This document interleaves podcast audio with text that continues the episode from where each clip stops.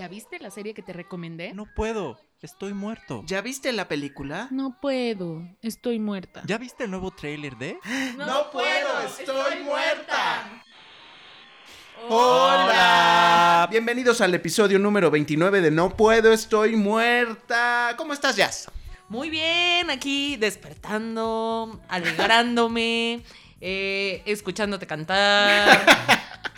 Bull, ¿cómo estás? Muy buenos días, pues madrugando, ya saben, llamado de 6 de la mañana. Entonces, ok, así es así es este así es mundo. esto. Yo soy Arge Díaz y juntos somos No Puedo Estoy Muerta. Recuerden que nos pueden seguir en nuestras redes sociales en No Puedo Podcast a través de Twitter, Instagram y Facebook. Y por lo pronto vamos a escuchar esto que se llama Don't Start Now de Dua Lipa.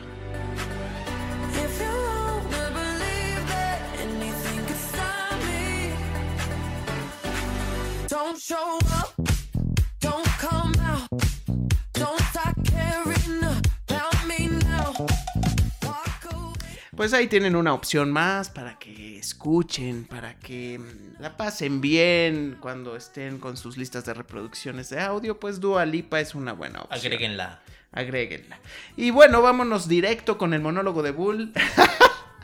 que tiene, No. que tiene eh, grandes sorpresas. Ustedes van a complementar también. Antes. Uy. Voy a hacer Uh, preguntas. ¡Uy! ah, ¡Ay, qué tal! pues Ay, por eso tal. digo que es tu. Por eso digo que voy a poner atención. Es más, te dejo grabando. Voy A ver, al café. Eh, A ver, Bull. ¿Viste Terminator Dark Fate? Terminator, Destino Oculto. Ok. Miren, yo soy fan de Terminator, debo Yo admitir. también. Amo la 1 y la 2, son de las mejores películas de acción, ciencia ficción jamás realizadas. Las dos fueron dirigidas por James, James Cameron. Cameron. Y él regresa, pero como productor y coescritor de esta historia, que es una secuela directa de Terminator 2. Ok. Es decir, que ignora completamente Terminator lo que 3, había antes. Terminator Salvation y recientemente Terminator Genesis. Que hay que ser honestos, las últimas tres películas sí dejan que desear y no son muy buenas. En ese aspecto sí, esta película es mejor que esas, pero no llega jamás al nivel de Terminator 1 ni de la 2. ¿Qué es lo que sucede? Resulta que ya Pues pasó... es que ya está viejito Terminator, ¿no? Pues sí, También. pero aquí como que quieren refrescar la historia y es un, como les dije, es una secuela directa de Terminator 2. Ha pasado mucho tiempo y ahora mandan a dos Terminators a proteger a una chica mexicana Oh, que se llama Dani Ramos. wrong. Entonces la película ocurre en un ¿Esa inicio en? México. No, no, la actriz se llama Natalia Reyes. Oh. Entonces- Que no confundir con Natalia No. Telles. Exactamente. Entonces en el cast hay muchos latinos, también está Diego Boneta. El aspecto peculiar que le quisieron dar es un tema de inclusión mucho de los latinos. Ay, qué flojera. Entonces eso sí, Sí. se puede volver un poco cansado porque a veces no es tan realista, ¿saben? La Ciudad de México que ponen ahí, pues no es la Ciudad de México, o sea, como que se ve LA ahí medio algunas Ah. este entonces Como el tipo de Tokio del cosas, guerrero sí. samurai o cómo se llamaba. Entonces esa O parte sea, de es, es una ciudad de México de presidente Mazarí. Sí, algo así. bueno, no, o sea, no sé si hayan filmado aquí, la verdad es que no creo. Pero lo padre de esta película es que Linda Hamilton regresa. Entonces yo creo que ella es el alma de la película y siempre ha sido el alma de la historia de Terminator. Y es por eso que las otras películas como que no funcionaron. Y la verdad es que Linda Hamilton súper bien con su actuación, súper bien con la emoción que transmite y la historia que cuenta. Ahora, para los fans de Terminator, la primera escena para mí fue choqueante, no se las voy a arruinar. Pero digamos que fue así como... mm, La matan. No, Ah. pero fue así como. ah, como que invalida un poco la película, las- la Terminator 1 y Terminator 2, pero bueno. Ah, Entonces, ese tipo de cosas para vender una trama a un público nuevo, joven. más Ah, joven. Entonces, esa es la parte que no. La película está llena de ¿Por- acción. por los qué lo son- no sé, los efectos son de primer nivel. No la pasas mal, es entretenida, pero sí dices. "Mm, ¿Por qué como que invalidan ya todo, no? En- por querer hacer algo nuevo. La película es dirigida por Tim Miller, que dirigió Deadpool. Entonces sí, la película tiene un tono un poco sarcástico y ágil a comparación de las entregas anteriores. Y también está esta chica Mackenzie Davis, se me hizo muy buena, es una de las Terminators. Y se me hizo, ella la vi en Blade Runner y es una chica que se ve que tiene mucho talento, actúa muy bien, entonces, y está súper... Todas las escenas de acción y los stunts se ven súper bien logrados y ella se entrega completamente al papel. También regresaron Schwarzenegger, como que esta vez sí hasta lo sientes un poco medio cansado, así como que... Harto, ¿no? Ya así como que, bueno, vine. Oye, pero, pero, sabes eh. que desde la pasada, ¿no? Este, Sí. ya era como que, mm, pues bueno, hay que comer, ¿no? Sí. Pero aquí... Bueno, no creo, yo creo que ya no, él no necesita Pues nada no, para comer. pero el tema es aquí que James Cameron regresó y le dio su bendición a esta película, pero sí, sí falta. O sea, nada que ver con la 1 y la 2. O sea, para mí la saga terminó, En la sigue dos. terminando en la 2. Ok, bueno, pues como ustedes saben, el mundo está dividido en dos. En los chairos y fifis. Y Bull es del, sec- del sector fifi. Nos hace, el, nos hace el favor de convivir Por aquí con el Chairo World. Ay, el otro Chairo. Ay, el otro también. Bueno, Ay, por favor, el chiste es- rescátenme. El chiste es que eh, este Bull tuvo acceso a Apple TV Plus. Todos tienen acceso ahorita a Apple TV Plus. Están gratis los dos episodios para todos. Ah, sí. Sí. bueno, bueno, pero después de esos dos episodios, solo gente como Bull va a poder acceder. No. Bueno, el chiste es que vio tres cosas: Morning Show, Sí y Dickinson. Sí, bueno, primero, antes, como breve Como breviario. abreviario cultural. El, eh, recientemente ya está activo Apple TV Plus, que es la plataforma de streaming de Apple. Eh, cuesta 69 pesos al mes. No tenemos. Pero No el tema es que a diferencia de otras Además- plataformas, no hay un catálogo.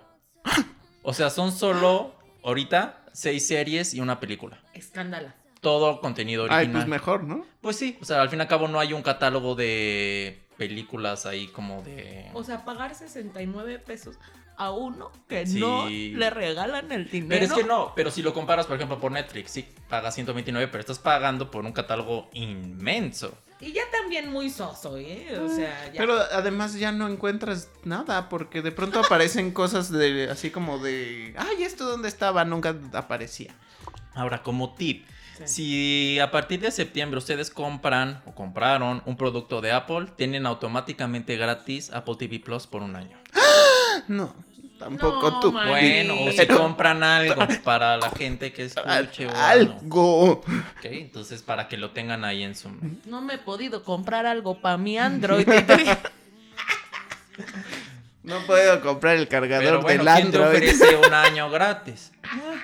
Van a estar No. cambiando los contenidos, Ah, van a bueno, te meter ofrecen buenas un, series. te ofrecen un mes, ¿no? No, Regularmente. ajá, un mes. Un mes. Te ofrecen, si compras un producto, un año. Lo cual... bueno, bueno, habría que está comprar el producto, ¿verdad? Eh, Creo, Pero bueno, hablemos del contenido. Tuve la oportunidad de ver tres series. Bueno, De las seis que había. De las seis que había. Y la primera que vi fue The Morning Show. El regreso triunfal a la televisión de Jennifer Aniston. ¿Y si es triunfal? Friends. Pues miren, déjenme confirmarles que sí, sí es triunfal. Porque ella actúa muy bien. Por fin. Vaya, hasta que Porque le ella- reconoces algo, Sí, Bull. porque yo tengo mis problemas con Yo Jenny. también. Pero súper bien el papel. A ustedes les va a encantar, a los Ah. comunicólogos. Ah, yo dije a los chairos. Ay, este. Ay, si lo vieran, por favor, Sí, si lo vieran. Sí, no, o sea, aquí la única chaira soy yo. Ay, no se peleen. por dudoso, dudoso. Bueno, soy un corazón chairo y los quiero. También a los oílo. Oigan. Ajá. Entonces, trata de todo el estrés y las situaciones que pasan en un noticiero matutino. Me representa. Los representa. Entonces, el primer episodio es pues Jennifer Aniston levantándose a las Cuatro 3 de de la ah, mañana para llegar al estudio y bomba, le dan una noticia. Que acaban de, de despedir a su co-host. Entonces, Hombre, ¿y supongo. por qué lo despidieron si es Steve Carroll? ¿Y por qué lo despidieron? Por conductas inapropiadas. Por el Me Too, muchachos. El Me Too. Entonces la serie entra de fuerte con ese tema de, no, del Me Too. Entonces, y obviamente el personaje de Steve Carell está súper enojado. Y ya ves cómo lidian con eso en el aspecto de la televisión. Empieza a generarse muchos conflictos. Entra también el personaje de Reese Witherspoon, que es una reportera. Entonces, caos se empieza a desarrollar en, en esta serie que me Que pareció... casi no hay, ¿eh? O sea, no crean No, que claro así que es diario. no. La serie es dirigida por Mimi Leather, que es una directora que dirigió Impacto Profundo y El Pacificador, películas de los noventas. Y se me hizo. La serie ha sido muy criticada y creo que es muy criticada porque es muy política. Mm. Y habla del tema del Me Too y habla del tema del feminismo. O sea, es políticamente correcta. Mm, o toca esos temas. Es Toca esos temas. ¿no? Ajá, ajá. O Entonces, sea- como que ese tipo de. Ay, no, ya me van a meter esto de que el Me Too, de que el feminismo. Entonces, como que algunas personas ya se sienten intimidadas con este tipo de temas. Pero a mí me. Se me hizo algo audaz mostrar eh, este tipo de situaciones porque también pasó allá en Estados Unidos en algunos noticieros que el host principal tuvo ahí como sus quederes con alguna de las reporteras y, y también se metió todo este problema, ¿no? Entonces es bueno tocar el tema y ver Y que no que aquí, pasan amigo. diferentes. Yo aquí, amigo, hay una lista interminable Claro. de personas de los medios de comunicación que están La cloaca no se ha destapado y completa. que aquí. siguen ahí como si nada. Bueno, acotación a lo que mencionas. eh, bueno, el, el tema del Me Too ya también se ha vuelto muy político. Sí. Recordemos que también la raíz de cómo empezó a impulsarse el tema de denuncias a través de este movimiento fue tuvo un fuerte momento cuando las actrices de Hollywood empezaron a hablar. O sea, Por eso- Harvey Weinstein. Weinstein. Exacto. Entonces, eh, obviamente, eh, pues va a haber esfuerzos cinematográficos o de series o de producciones de tele, de, de plataformas, de lo que sea, por seguir impulsando el tema, porque también ellos tienen una parte de responsabilidad social con, con el tema. ¿no? de, de para que no se olvide el tema, porque también muchas personas esperaban eso. Decían, ay, pues es que es moda, ay, es que esto, el otro. Y al final del día, pues también creo que no hay tanto, eh, tanto material al respecto. O sea, lo que me interesa ahora es saber lo que tú dices. Es, es un tema que parece bien tratado, ¿no? Sí, a mí me gustó mucho está y está súper bien actuado, todo el elenco es de primer nivel, pero la que destacó más, porque es el personaje principal, es Jennifer Aniston. ¿Mm? Entonces le aplaudo, su personaje de Alex es muy bueno, ves to- su, su entorno, su familia, como también todo este tema del medio de comunicación le ha trastornado, le ha destruido su vida familiar. Entonces me hizo, se me hizo algo muy bueno. Y hablando de las películas que dices que vienen, hay una que viene que se llama El Escándalo, que es con Charlize Theron, Nicole Kidman y Mm. Margot Robbie, que habla del todo el escándalo que hubo en Fox News en Mm. Estados Unidos. Mm. Entonces también se ve que el tema sigue ¿Esa se va a estrenar en cine o en Sí, plataforma? no, en, en cine, en diciembre. Mm, Ok. Va- Viene fuerte para el Oscar. Oh. Oh. Sí, porque ah, como que roles femeninos para el Oscar no ha habido muchos, ¿no? Pues no como, extraño, ¿no? bueno, salvo el que dijiste de Jennifer Lopez, que dicen... Ajá, pero de reparto. Dicen, ajá, de reparto. I don't think so. No, ya. I don't know. Pero eh, va a estar un poco complicado este año el Oscar, ¿no? Sí, Yo siento que no hay Sí, tanto. No, yo creo que hay mucha competencia Tanto en el... No Noelia. tanto, yo No, yo también, o sea, soy En el rol que- masculino, sí, ¿no? O sea, Ah, se viene bueno. Leonardo DiCaprio, Joaquín Phoenix, el Brad de... Pitt. Pero, ah, sí, Brad Pitt. No, y el de Rocketman también, ¿no? Pues, ya Pues mira, yo siento que ahorita ya. Sí, ya está, pero podría ser herramientas para nominado. pelear, ¿no? Pero nominación sí creo. Sí. Pero sí, sí, yo la veo. No, no, no Pues me emociona. Es que falta, faltan ver muchas. Veamos. Pero todavía falta noviembre y diciembre y regularmente en esos meses es Viene cuando- la de Martin Scorsese, la de Del Ah, Irlandés de Netflix. Dicen que está muy, este, Muy intenso, ¿no? Robert De Niro, Y Al bueno, Pacino. Y habrá que ver también eh, cómo le va a estas películas que son de plataformas, porque pues dejemos en claro que Roma ya dejó un precedente ahí. Y aunque se intentó que, que se quitaran, porque lo intentaron, Se intentó achicar nuestra producción chingona, ¿no? pero sí, pero no, no va a ser posible. Sí se van a tomar en cuenta producciones de plataformas. Sí. Bueno, ¿y qué más viste en Y Apple otra que TV? se llama Sí, De Ver, ver. que es como Bird Box, pero la serie. Oh, ya. Porque trata en un futuro distante. eh, resulta que por una epidemia pues se murió casi toda la población y los que quedaron vivos quedaron ciegos. Entonces toda la serie están así ciegos. Oye, tenemos que ver, siento, percibo que hay algo. Y ¿Por hay qué que nos por estás aquí, ya no es tocando, por Bull? acá, y así, entonces... O sea, el concepto es, es como, como así de concepto avanzado la serie. Está protagonizada por Jason Momoa, que Wow. fue Aquaman.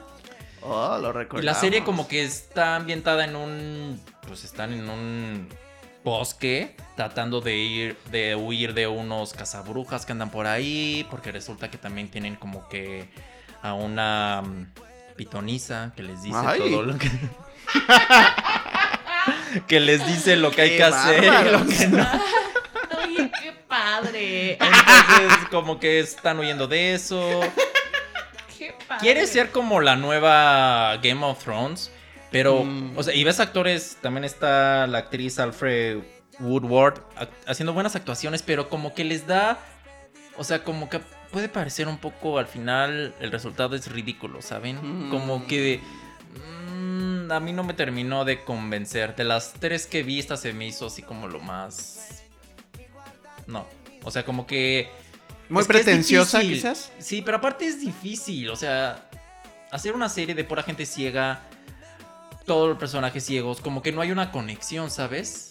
¿Cómo será el coaching ciego? Pues no sé. ¿Quién sabe? Pues sí, pues resulta que hay una embarazada en la trama también. Ah, ¿qué Entonces tal? Eso sí cochean, pude- sí co- pudieron. pueden, el coaching sí. sí pueden. Como el valero. Pero sí, siento que, digo, habrá que ver más episodios, pero eh, como que es algo que sonaba muy bien en papel, pero ya llevarlo a cabo, mm, Pues es que le pasó a Bird Box. pues sí. Se Pero era una ahí. película. Aunque eh, salió, ves que revelaron los contenidos más vistos en Netflix y, Y fue Bird Box fue de lo más. Ay, visto. Pues sí, pero porque todos queríamos Pero era una hora y veinte que no. ah, Esta es una serie. Todos los personajes ciegos. Toda la trama. O sea, y no es que tengamos nada contra No, los no, ciegos, no, no, pero no. no lo están manejando de la forma Pues adecuada, no, quizás, es lo no que sé, entiendo. Sí. O sea, como que falta pulir el guion, pulir los personajes. Entonces. No se antoja mucho, la Eh, no, a mí la temática, después de que vi Bird Box, la verdad no quiero volver a ver nada así. Este, si vuelvo a ver algo que tenga una trama similar, lo voy a evitar. Mm, sea, Bueno, también hay una película con Julianne Moore que se llamaba Ceguera. Esa No. todavía me gustó un poco Es más. que es Julianne Moore. Sí, quizá. ujú. Ella es perfecta. Bueno, ¿y qué pasó con Dickinson entonces? Dickinson, creo que fue la que más me gustó. Es un retrato moderno y muy perspicaz de la vida de Emily Dickinson, la Mm. famosa poeta. Entonces, hay como críticas porque la serie se remonta en los 1800, Ujú. pero la música es actual. Entonces, como que ese tipo de combinaciones. Bien estúpidos. No, pero está bien. A mí se me hizo. ¿Ven? ¿Ven cómo piensa un fifi? A un pipi le vale gorro. La música bueno, de pero es un buen, es un, están tomando riesgos y están... Sí, y aparte, el- es que la serie no es como la clásica serie de época. Como que le quieren dar un tono diferente. Habría que verla, ¿estás de acuerdo ya? Sí, sí, O sí. sea, o sea, yo solo pienso Suena que descabellado. puede pero- ser un riesgo o puede ser flojera de investigar y de hacer un No, trabajo de pues exhaustivo sí. de musicalización de acuerdo a la época. Sí, pero aquí yo creo, bueno, en mi. O sea, yo soy muy romántica para esas cosas, amigos. Para esas cosas sí. La protagonista es Hailey Stanfield, que ya la vimos en películas como Temple de Acero y Bumblebee recientemente. También es cantante ella. Y, la- y es muy buena actriz. Entonces el personaje se le da muy bien. ¿Y qué ves? Pues ves los conflictos de Emily, cómo su familia la limita, le prohíbe escribir poemas, tiene que seguir los protocolos de la sociedad, la mujer no puede brillar. Entonces temas que son relevantes ahorita, ¿no?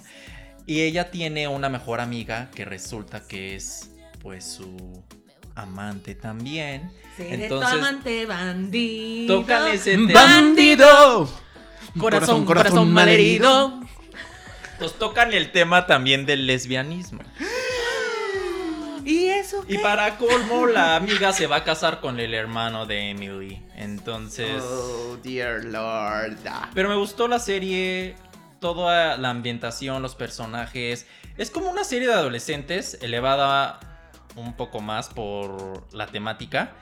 Y creo que va a ser muy accesible para las adolescentes y para... mm, Pero no, o sea, para el público en general, pero va a conectar mucho con el público adolescente femenino. Ok, Véanla. bien. Y ya con esto cerramos el monólogo de Bull. Gracias. Muy bien, Bull. Gracias, Bull. Y Gracias. la- no, hombre, no, ya, y con esto damos por terminada. Nuestro episodio número 29. Así acabamos. Hasta la próxima. Bye. Ah, no, ah. Vamos a hablar de cosas que sí sabemos los tres, pero en esta ocasión de algo que está retomando Jazz en sus este, consultas por las plataformas digitales. Pero todos ya la vimos y se trata de la versión colombiana de la telenovela Betty la Fea, que es la original, ¿cierto? Se dice de mí. Se dice que soy fea, que camino no vale. sí, ¿Cómo llegaste otra vez a ese, es que. Bueno, a primero, ese muy refriteado hubo un concepto? momento, hubo un momento en el que dije, ¿por qué me está saliendo una nota de que cómo se ven los personajes de Betty la Fea a no sé cuántos años del estreno y la la la, este, a propósito de su reestreno en Netflix? Y yo, ¿qué?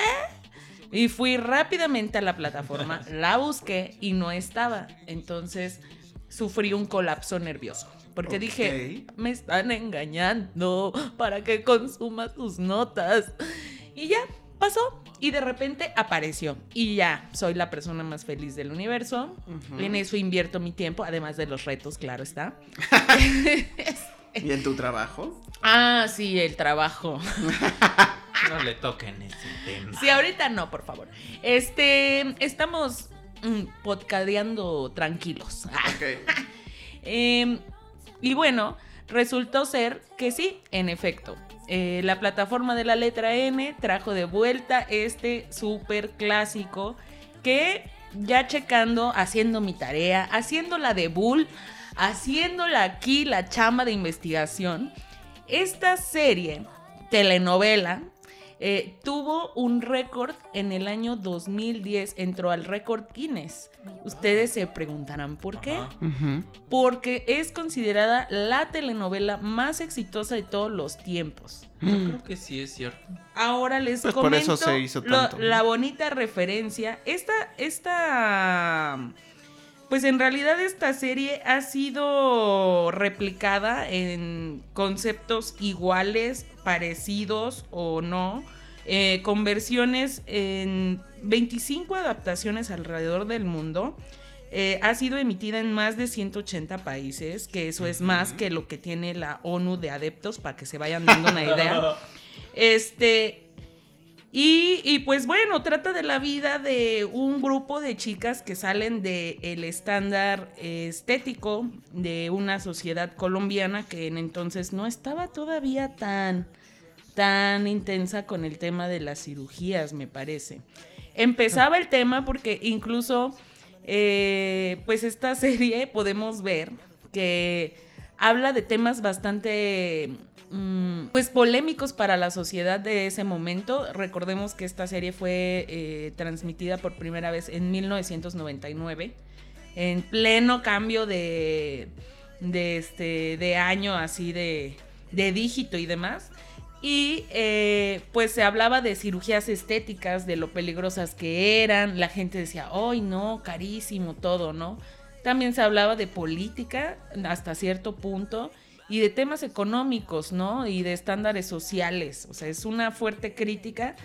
La verdad es que ahora que la estoy viendo, me doy cuenta que la serie es una serie, una serie, una telenovela bastante inteligente, porque a pesar de que pareciera un tema bastante superficial, la cuestión estética, te lleva por un pues una variante de varios temas que son relevantes en una sociedad y que tal vez resultaron polémicos en su momento, ¿no? Y pues bueno, yo nada más digo que esta serie sí eh, vale la pena verla. Serie, telenovela, no sé ya ni qué es. Telenovela. Telenovela, ¿no? Este, vale la pena verla totalmente. eh, te, te ríes bastante. Es algo que vuelves a ver en varios conceptos, pero justo porque la primera prenda estuvo muy bien hecha. Sí, yo creo que es un clásico de las telenovelas a nivel mundial y la mejor es la original. Yo la vi completa y sí me gustó. Recordemos algunos de los remakes, por si ustedes no lo sabían. El En, de México estuvo horrible. en México hicieron dos. El primero fue en televisión azteca, que se llamó El amor no es como lo pintan. Que yo no sabía que ese era como. Es un remake de... Bueno, con Héctor Soberano. con. Héctor Soberano y Vanessa Acosta, que era la era Lichita, que se llamaba en ese. Eh, y después ya hicieron la versión terrorífica con Angélica Vale, que también tuvo Sí, éxito. tuvo mucho éxito, pero Y Jaime Camil. Mi amado Jaime Horrible. Camil. Sí, y Sergio Mayer, ¿no? También. Mm. Que, Este, que Sergio Mayer sí se lleva de calle, debo decirlo, se lleva de calle a Lugo Lombardi de la original. A mí me gustó más No, el de la original. no. Sobreactuadísimo. Es que Sergio Mayer era una parodia. Sí, era una parodia. Sí, no, no, Sí, no. bueno, a Bueno, nuestra opinión. Pero no solo él, también Betty era una Sí, una parodia. O sea, parodia. cuando- Todos. No, cuando fue la transformación de Betty en Yo soy Betty, yo soy la fea más bella, más bien. en la fea más bella era ridículo. Sí, Sí, sí, eran sí, unas ridículas. Bueno, pero también fue exitosa. Y También también, hicieron- ah. hicieron, Ugly Betty en Estados Unidos y ahora está una nueva versión que se llama Betty en, en Nueva New York. Que próximamente veré, ¿verdad? En ¿Sí? algún momento. Seguramente hay versiones también en otros Uy, sí, países que no que no vimos. son en español. Sí. Pero ciertamente la que ha sido más exitosa es Yo soy Betty la Fea, con eh, el elenco original de Colombia, que es eh, Ana María Orozco, Jorge Enrique Abello y Natalia Ramírez, Sí. que es Marce. Y de hecho forma parte de la cultura popular del mundo, pero mucho pues de Colombia, ¿no? Y de hecho Colombia es un país que gusta mucho de las novelas mexicanas, entonces como que ellos le dieron, digo, desconozco que tantas novelas haya en Colombia, pero con Betty la Fea pues la llevaron a un nivel internacional, ¿no? Entonces... Está muy bien producida y bueno, siempre es una buena opción para aquellos que, aquellos centennials que no han visto esta telenovela, pues para que la puedan ver. Y bueno, vamos, vamos con los, ay, recordemos que en La Fea Más Bella Ay, no. estuvo José José, que era el papá de, Ah, sí, de Angélica cierto, Y Doña Angélica. y doña Angélica María. Bueno, Bueno, no me nada. No, esa telenovela, esa estuvo fatal, la verdad. y hablando de México y los retos de la semana pasada, pues eh, quedamos de ver un reality show que está en Amazon Prime que se llama El viaje de los derbés. Explícanos, Aje, ¿de qué trata? Ay, qué Ahí les va. Resulta que Eugenio Derbez, pues como ustedes saben, es un actor mexicano que lo conocemos más por su labor en comedia, ¿ok? Y él, pues en su juventud, o desde muy joven, pues empezó a tener muchas esposas, novias o lo que fuese. Y resulta que tuvo tres hijos con diferentes eh, mamás, ¿no? En, en este caso es Aislinn Derbez, en Badir, Debe- Ba- Badir Derbez y José Eduardo Derbez.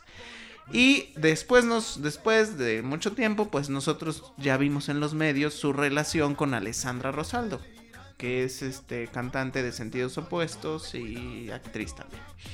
Y con ella parecía que no iban a tener hijos, pero por fin tuvieron un- una hija pequeña que se llama Aitana. Ahora, Aitana nace en el marco de que Aislinn, la hija mayor, ya estaba de noviecita con Mauricio Ockman, que es otro actor, y pues ellos también se casan eventualmente y ella se embaraza y entonces hay una nieta del señor, que no recuerdo su nombre porque casi no se menciona. Sí. Kai. Kylie. Kylie. ¿no? Ay, no sabemos. Kai. Kai. Kai. Ok, Kai. Y bueno, todos estos personajes que acabamos de Es- mencionar as- decidieron por primera vez viajar juntos porque pues ellos lo que cuentan es que nunca habían viajado todos juntos. Y deciden viajar juntos, pero eh, tomemos en cuenta que es una familia muy disfuncional porque obviamente estos niños cuando convivían con su padre pues lo hacían este bueno los tres grandes pues lo hacían con el papá y era como un fin de semana o iban de viaje o sea no era con como sus medios hermanos. Exacto, no era una convivencia del día a día. No vivieron juntos, ninguno bajo el mismo techo siempre. La única que ahora vive con su mamá, con su papá, y pues ella es Aitana, que es la hija de Alessandra Rosaldo. Y bueno, esta es la dinámica, que a mí me pareció muy acertada. O sea, para, para fomentar el morbo es una es un buen gancho. De nunca han estado juntos, a ver qué tal, ¿no? Y decidieron ir a Marruecos. ¿Ok? Cualquier cosa. Cualquier cosa. Que yo creo que todo esto lo pagó Amazon Sí, Prime. exacto, bueno, y obviamente. Televisa, creo que también está producida por ellos, ¿no? Puede ser porque ya ven que todas las de la usurpadora y estas sí, Sí. están en Amazon Bueno, obviamente Prime, les pagaron por ir ahí. Claro, claro. Y pues ahí lo que empezamos a ver son conflictos de una familia cuando viaja. Yo no sé ustedes, pero a veces cuando las familias viajan, a mí me ha sí, pasado, sí, sí, hay sí. muchos conflictos. Y eh, no necesariamente entre todos los personajes, sino que más bien como que todos tienen un conflicto con Eugenio Derbez, que es el, digamos, el patriarca de toda esta situación. Y este, yo la disfruté mucho y me la aventé toda de un jalo. Pero no Milagro. termina los retos, Oye, pero eso. Milagro, ¿eh? Milagro. Que termina algo. Pues, Ah. pues, este, el morbo me llevó hacia ese camino, yo la disfruté. Creo que es, la es el regalo que le hace Eugenio Derbez a José Eduardo Derbez, porque gracias a esto yo creo que todos vamos a amar a José Pues sí, Eduardo. es lo único que destaca de la serie. Este, José Eduardo. Y, y personajes que yo tenía como en una estima me empezaron a caer un poquito gordos. ¿Mi Eh, hablo? ¿Quién? hablo de. Alessandra Rosaldo Ay, sí, no y Mauricio Ockman. Ay, pero se ve que son bien pesados todos. Sí, yo no lo soportaría. O pues sea, yo más bien los veo como muy control freak y obsesivos. Y Mm. eso a mí me pone de Control what? control freak. Oh, Control wow. freak. Voy a usar eso. Pero veo que ustedes no están satisfechos con esta opción del entretenimiento. Cuéntanos, Jazz. Mm, bueno, como realmente no es que esté mal, o sea, está padre la dinámica y sí, el morbo vende muchísimo, porque pues aparte no es cualquier familia, es una familia en la que prácticamente todos tienen que ver con el medio del espectáculo y con el que pues Eugenio Derbez es uno de nuestros mejores comediantes, nos guste o no. Entonces sí esperas como que, que todo, o sea, ver cómo es alguien como él. Y pues sí esperas ver cómo se va a comportar con su familia. Su familia que aparte tiene notoriamente múltiples personalidades ahí, ¿no? Pero lo que me Y múltiples crianzas, que eso es lo más interesante. Sí, yo sigo teniendo la duda que onda con la mamá de Badir. Nunca me he puesto como a checar. Pues yo no conozco ni a la de, ni a la de Aislinn ni a la de. Badir. La de Aisling creo que era modelo, ¿no? No, pues ni idea. Yo Bueno. pensaba que eh, Aislinn y Badir tenían la misma Yo madre. también, pero no. No. O sea, cada uno es de alguien diferente. No. Yo solo sabía de Victoria Rufo. Sí. Sí, Con- todos, todos Todos. sabíamos. Ajá. Bueno, en fin. Vendían hasta Mave, ellos juntos. Sí es cierto. Ay, Dios mío. Bueno, salió para todo, ¿no? En realidad mi molestia es con el tipo de formatos. O sea, que traten de replicar formatos de redes sociales para una serie se me hace molesto. Que traten de replicar formatos de ay miren este de selfie ¿por qué no lo dejan así? ¿por qué le tienen que poner el frame de como de ay miren estoy grabándolo en mi celular? o sea ¿por qué? ¿por qué lo tienen que arruinar de esa manera? ya los celulares graban con una calidad magnífica que no necesitan ponerle esa porquería alrededor o sea a mí me molesta eso estéticamente hablando me parece molesto. No es necesario y me parece que abarata muchísimo la producción de esa serie. Me gusta porque sí de pronto les decía hace rato, ¿no? Eh, yo siento que Eugenio eh, de pronto es como lo más auténtico de que hay ahí Y lo curioso es que no termina siendo chistoso él, en general. Entonces, esa, esa me parece la parte tal vez más humana y realista de ese viaje. Él y José Eduardo, tal vez, ¿no? Es que José Eduardo sí Se es, lleva un- la sí es serie. chistoso. O sea, José José Eduardo Eduardo, su, lleva la Ajá, su pero personalidad él sí es no chistoso. intenta ser chistoso. No, es así. Deben hacer una serie de él. Imagínate todos los traumas que debe tener y que le Pero da él miedo no se todo. ve que tenga ningún trauma, además. no, ah, o pero sea, es que ahí va lo que a mí no me gustó. O sea, la serie es, ok, van a hacer este viaje y todo, pero los conflictos son los mismos conflictos de siempre. Que los niños, que por qué no consideraste a los niños, Eugenio, pero es que oye que los niños, entonces siempre hay conflictos con Alessandra y con Ashley. Eh, con el Lockman. Bueno. Pero a lo largo de los primeros cuatro episodios, no sé si más adelante, hay algunos diálogos que, que José Eduardo, que Badir dicen donde es que mi, mi padre me jodió la infancia. Es que Ah, mi, sí. papá en la infancia y yo así de, ¿qué pasó en la infancia? Me interesa saber más qué pasó en tu infancia que lo que estoy viendo ahorita. ¿Por qué no cuentan eso? Eso sí es el morbo. ¿Qué fue de su infancia? ¿Cómo lo vivieron? Entonces, fea persona. no, pero pues es que ese tipo de comentarios, ¿para qué los dicen? Si realmente el conflicto es, ay, no, no podían entrar los niños. Ay, no es que mi papá no estuvo Pues conmigo. porque les están pagando un viaje a Yo creo Marruecos que- de te un voy a decir mes. porque- mejor no digan nada. Yo creo que te voy a decir porque creo que lo dicen. Porque en ese, justo en eso que acabas de mencionar, te están aclarando. No vamos a hablar de la infancia Mm. por si esa era tu intención de seguirnos viendo. Después hay un, eh, hay un momento en el que hay como, como que hablan y se de, de una manera muy honesta, pero no mencionan ningún tema del pasado, simplemente cómo es su relación actual con él y tal. Al fin y al cabo es un documental muy, muy superficial. Pues sí, sí o lo sea, es. realmente... eh, nada más ves Es tu- como documentar el, el viaje. caos de una familia en un viaje. Ay, pues mejor me voy de viaje con mi familia y lo vivo. Ya lo he vivido. O sea, o sea Pues sí, la verdad. ¿a quién se le ocurre ir con niños a Marruecos? Sí, la verdad sí. Pero Yo cuando bueno. vi la maleta dije, ay Dios mío, la maleta que estaban empacando para la niña, dije, ay Dios mío, que han de sentir que van a la nowhere. O sea, Lo que a mí me pareció lo más preocupante es que la niña, Alessandra decía, está muy feliz Aitana. Y yo veía a la niña y no, no había pizcas de felicidad. O sea, era como, está como demasiado consentida que Sí, ni siquiera ya- es ya ni- feliz. O sea, es como demasiado, es como, estaban como demas- de- corrien- ocurriendo demasiadas cosas en la vida de Aitana que ni siquiera como que le, como que la vieras realmente disfrutando de un viaje que a lo mejor a sus cuatro años tampoco es como que se entere que es Marruecos y, Pues claro. ¿sabes? O sea, no... Y luego a la a Lockman y a la otra, bueno, más el Lockman sobreprotegiendo a Cae. Kai, sí, ya entonces... descubrimos que es mamá Ockman. Mamá, Ockman, sí. Pero, o sea, creo que también se vale porque hay de cierta forma, pues, un equilibrio en los roles. Lo que a mí me estresa es que Aislinn sea tan gris en todas partes. Ay, sí, es O sea, hasta actuando, hasta actuando y en Hasta esto. en el reality de su familia, no puede ser. A mí no me pareció tan gris. Es como si estuvieras viendo la casa de las flores, pues, sí, o sea, ella, la misma, siempre igual.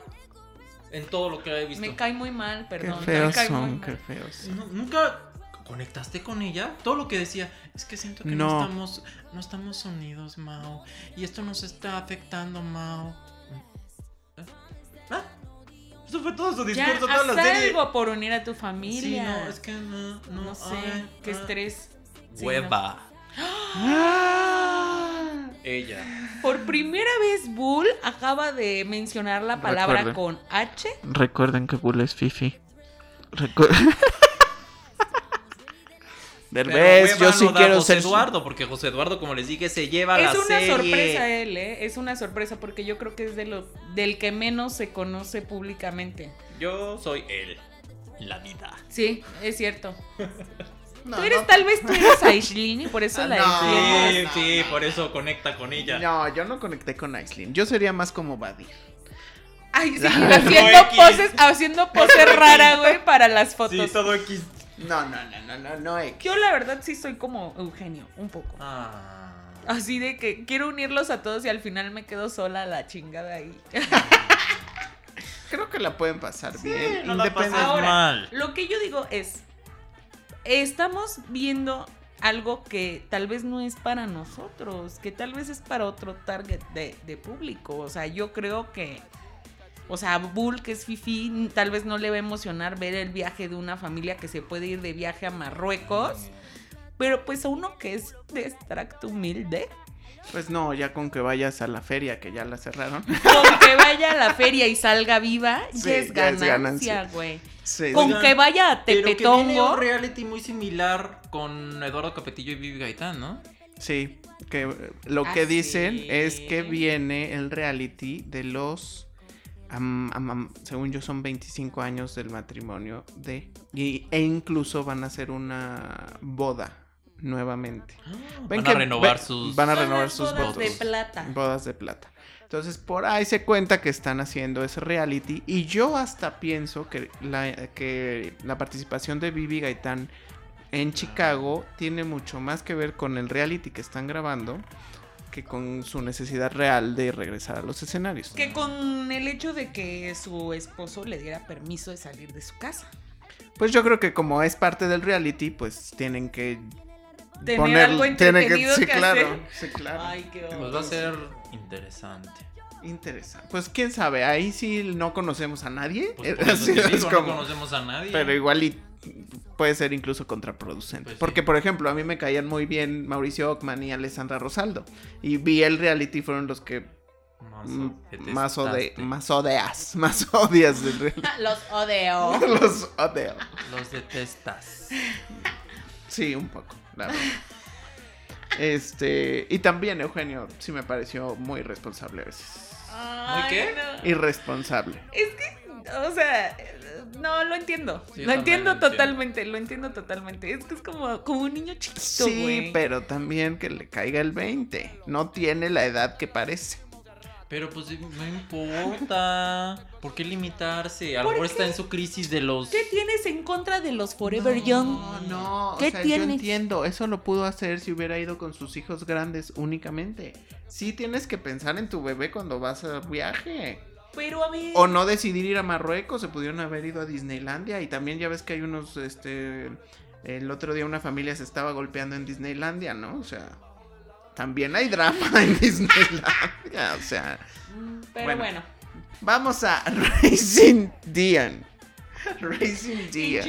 ah, que es ah. este cómo criar a un superhéroe, que es una Ah. serie de Netflix.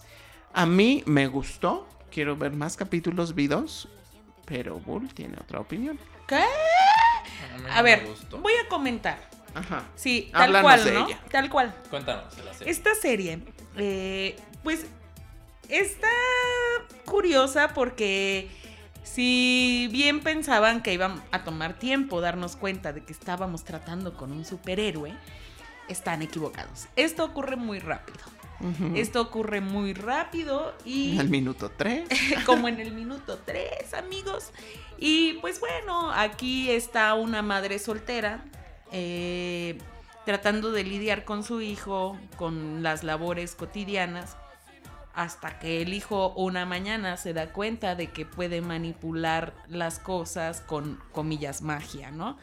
Entonces, pues la madre es así como de ya deja de estar inventando y órale, ¿no? Porque ella tiene demasiados conflictos que resolver a raíz de que el padre del niño murió. Trágicamente. No les voy a decir cómo, murió trágicamente. Pasa y en algún punto eh, llega a descubrir que en efecto su hijo tiene alguna clase de control o poder o, o fuerza sobrenatural. Y pues empieza a desesperarse. Yo creo que la verdad, o sea, si pensar en criar un hijo es difícil, criar a un hijo con superpoderes yo creo que sí está muy cañón. Y me puso a pensar, por eso no tengo hijos. Y menos superhéroes. Sí, y menos superhéroes. Imagínense la responsabilidad. No, pero este, me pareció muy amena, me pareció muy curiosa en el sentido de que no es la típica trama de, ah, ya estamos instalados en la situación de que ya él es un superhéroe, super, este, súper eh, adiestrado y súper controlado y súper maduro. No. Esto nos aterriza totalmente en una serie de conflictos curiosos y chistosos hasta cierto punto. eh, en los que pues madre e hijo van a tener que descubrir cómo lidiar con eso. A mí me pareció fabuloso. Me pareció muy tierno. eh, y me pareció algo diferente. Creo que eso es lo más interesante, justamente, como esta parte de cómo él, em- porque regularmente estamos acostumbrados a ver películas de superhéroes o series en las que ya tienen muy controlados sus poderes. Y en esta ocasión vemos qué vicisitudes se presentarán cuando descubres que, em, que puedes mover las cosas, o que o todo lo que, porque no solamente va a ser eso, sino que tiene varias este, cualidades. Pero este está, eso es lo que lo hace muy interesante. Es, habría que ver cómo evoluciona para cuando, Sí. cuando ya controle a ver cómo va a ser la serie. Si yo quisiera justo avanzar un poquito más, me quedé como en el segundo a la mitad. Y, y- y me gustó, me gustó mucho, pero pues Betty la Fea me absorbe demasiado. A lo mejor sigue viendo Betty la fea. Oh, ya vamos a empezar. En, a- ahora el comentario fifi. A mí no me gustó la Bur- serie. Está basada en un cómic y el tema principal que tuve fue con el casting. El niño principal se me hizo una mala elección, no actúa bien, ni tampoco la mamá. Entonces cuando empieza a ver ese tipo de actuaciones con las que dejan que desear, lo demás pues se vuelve menos creíble. El niño se me hizo demasiado desesperante. Yo al segundo episodio dije, no, pues ya, me doy. Y la mamá también, sus actitudes y todo. También está muy, muy desperdiciado el papel de Michael B. Jordan, de Black Panther. Como, el- como su papá, casi ni sale. Y dices, bueno, entonces... ¿para Porque está muerto, Bueno, no puede, está pues, muerto. Se hubieran puesto otro actor, pero súper desperdiciado. Ay, Entonces, no, yo no conecté con la serie. Le, le falta en cuanto al guion. Aunque estoy de acuerdo con ustedes, esta serie es más familiar. La podría recomendar para, a- para pues, los niños, con sus papás, con sus mamás. es A. Sí les da como que algo para ver muy cuidado, muy que los puede entretener y que obviamente pues no va a tocar temas muy elevados, pero o sea, como serie familiar funciona. Pero pues si al ser una serie familiar pues no va más allá ni ni siquiera lo intenta, ¿verdad? Entonces, series como estas lo hemos visto en otros temas de superhéroes como van descubriendo.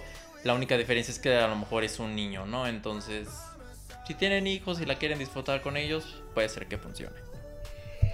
Bueno, este, yo digo que si la vean, que está divertida, que les puede parecer bien. Y si se los recomienda la Pau, pues deben verlo. Nadie la va a querer ver después de tu comentario de Pau. no la Este, vendió bien. No, creo que. Pues sí, hay que ser justos, Bull. Baja esa copa de vino y hablemos en tu sobriedad de esta serie que es clasificación A. O sea, es clasificación A. Pues Lo que les digo es siempre el tema de la. De la mm, clasificación también es un referente importante para considerar que Pero Toy Story es clasific Toy Story 3 es clasificación A y no insulta a las audiencias adultas. Tampoco esta película. Ay, yo siento que sí. No, aparte creo que no estamos A entendiendo las bien este. audiencias adultas, ¿qué estás diciendo? O sea, que la pueden disfrutar al mismo nivel niños y adultos. No llores, no llores. No, no, no, no. Pero de eso a ver cualquier cosa que esté en la televisión mexicana ahorita, preferiría ver esto. Pues ya hay una de superhéroes mexicanos, no me acuerdo cómo se llama. Que tienen poderes los niñitos. Lo vi en televisión. Y se va a estrenar incluso una película con Omar Chaparro y Otra Mariana vez. Treviño. Ay, creí que ibas a decir Marta Marta, y Gareda. Gareda. Mariana Treviño que se llama algo de los Rodríguez, una cosa así. Que me suena a mí a cosas de superhéroe. Se escuchó. Bull ya está No me furioso. hagan enojar, es que no Furioso. hemos desayunado.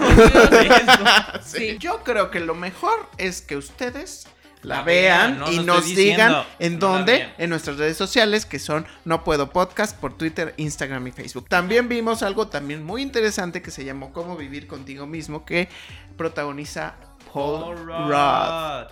Ok. Me gustó mucho esta serie. Paul Rudd es el, eh, protagonista también de Ant-Man. Sí. Entonces, Ay, él me cae muy bien, eh, en general. Cuéntanos, Bull. ¿De Mira, qué se va trata rápido? de un tipo pues que está como en una crisis de la mediana edad y como que no se le da ni en el trabajo, ni con la esposa, ni con nada. Entonces decide tomar como una terapia experimental para sacar su mejor versión. ¿Sí? Entonces va a este Literal. lugar, literal, y resulta que ya todo muy bonito, pero se da cuenta que crearon un clon de él, súper mejorado. Entonces el otro clon, digámosle, versión original, lo confronta y empiezan a tratar de sobrellevar la relación laboral con la esposa. Entonces empieza a haber ahí issues, ¿no? Entonces se me hizo súper entretenida, ágil, Paul Rudd.